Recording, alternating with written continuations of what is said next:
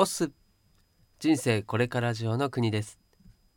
この番組では番外編として西野昭弘エンタメ研究所過去記事投稿を毎日配信しています。今回は芸人のネタ単独ライブが資本になる世界前編という記事を朗読します。金婚西野昭弘さんが運営するオンラインサロンの記事は過去1年以前のものは基本シェア OK となっています。記事の振り返りやオンラインサロンではどんな記事が毎日投稿されているのか気になっている方に向けて配信をしています。では2020年4月23日投稿記事を朗読いたします。最後までお付き合いください。さて今日はどうにか実現させてみせる少し先の未来の話と実現するかどうかはさておきこういうの面白いよねという話を今日と明日の2回に分けてお届けしたいと思います。あまり役には立たない内容です。過去後半は特に。へえ次はそんなこと考えてるんだ。秋広くんってほんといろいろ考えるね。という親戚のおばさんのような感じで楽しんでください。スナック吉本の成功と芸人の生態。オンライン飲み会スナック吉本の初日の売り上げが100万円を超えました。サイト手数料やらは引かれますがそれでも80から90%が吉本興業吉本芸人に入りました。着目すべきは100万円という数字ではなくてチケットが完売した芸人のリピート率なのですがほぼ全員が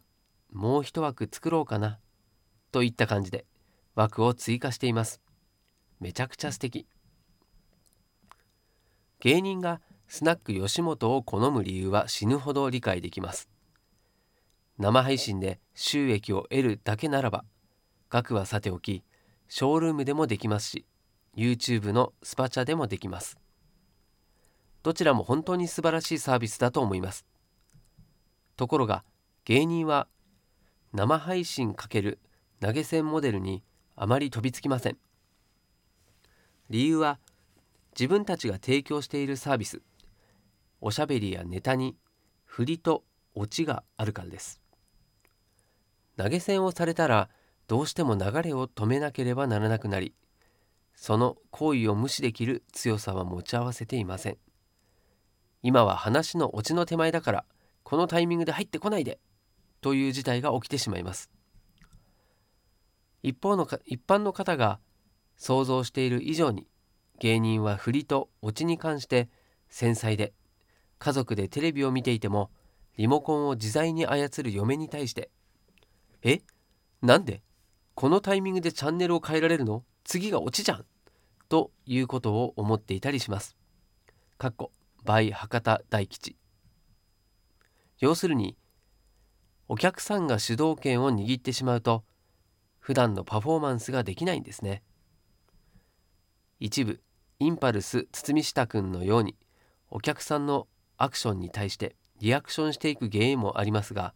かっこそういう人は投げ銭向き。彼は芸人ではなくてイノシシの神様なので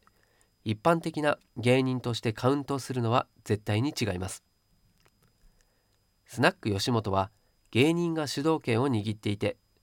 それは振りオチのリズムを崩されない世界なので居心地がいいんですね。その世界を作っているのが入場料料金前払い制です。生配信×投げ銭の世界に芸人がいまいち進出していないのにはそういった背景があるわけですね。次に守らなきゃいけない芸人は誰だ？先日 KDDI さんと吉本興業がタッグを組んで次世代高速通信サービス 5G を活用した新たなエンタメ体験を共同で推進していくことが発表されました。どういうわけかこのプロジェクトのアンバサダーに就任することになり過去アンバサダーって何？先日 KDDI さんとざっくりとした打ち合わせがありました。西野さんなんかおもろい企画ないっすか？そのためにお前を招集したんだから早く思いつけよ。的な会議です。そこで僕が KDDI さんに提案したのが芸人の単独ライブが資本になる世界を作りましょう。ということでした。これだけだと意味がわからないと思うので頑張って説明します。先日キングコングの公式 YouTube のチャンネルの方で公開したキングコング対談 by キャリオクはキャリオクさんから広告を依頼されて制作したものです。CM というのは基本フロー型かっこその場限りである一定の期間を過ぎると広告効果を失います。ところがテレビと違って YouTube はアーカイブが残るのでならばアーカイブ性を上げて過去に作った CM に広告をさせ続けようと考えたのが今回のキングコング対談 by キャリオクです。テロップの出し方には流行り腐があるので3年後に見ても古臭くならないようにテロップを全てカットしました。今後キングコングが注目されればその都度今回の動画が見られてキャリオクの宣伝につながります。1週間で刹那的に終わる CM よりも10年間じわじわとボディーブローを打ち続ける CM の方がなんか良さそうじゃないですか。今年のお正月に話題になった西武そごうさんの正月広告。さひっくり返そう。かっこお相撲さんのやつをおそらくもうほとんどの方が忘れていたと思うのですがつまるところ。あれはあの CM に費やしたコストが資本になっていない。かっこストック化されていないんです。芸人の単独ライブもそうです。どれだけ労力を費やしてどれだけ面白い単独ライブを作ってもかっこみんな本当に命を削って作っています。その単独ライブが10年後20年後の自分たちを食わしてくれることはありません。単独ライブというのはフロー型でそこに居合わせたお客さんに見せて終わりです。DVD 化したところで一部のコアファンが買って終わりです。これについて僕らは当たり前のようにやり過ごしていますがもったいなくないですか？先日ダウンタウンの松本さんのツイッターのフォロワーが728万人を突破して日本一になったことがニュースになりましたがそのタイミングで松本さんが1年目の頃のダウンタウンの単独ライブかっこ動画を300円でポチれるリンクを貼ってツイートしたら軽く5万円5万個ぐらいは売れたと思います。300円 ×5 万個なので1500万円ですね。せっせとマンションを建てたマンションオーナーが家賃収入をもらい続けているのにせっせと単独ライブを作ったダウンタウンが単独ライブ収入をもらえないなんてちっとも夢がないしそんなのはテクノロジーで突破できるので今回 KDDI さんに芸人の単独ライブが資本になる世界を作りましょうという提案をさせていただきました要するにネタを大切にしている芸人がクイズ番組やグルメ番組や情報番組に無理して参加しなくてもネタだけで食える世界を作ろうというのが今回の狙いです。笑い飯さんや和牛がネタだけで1億円プレイヤープレイヤーになった方が夢があるじゃないですか。そういう世界を作りに行きます。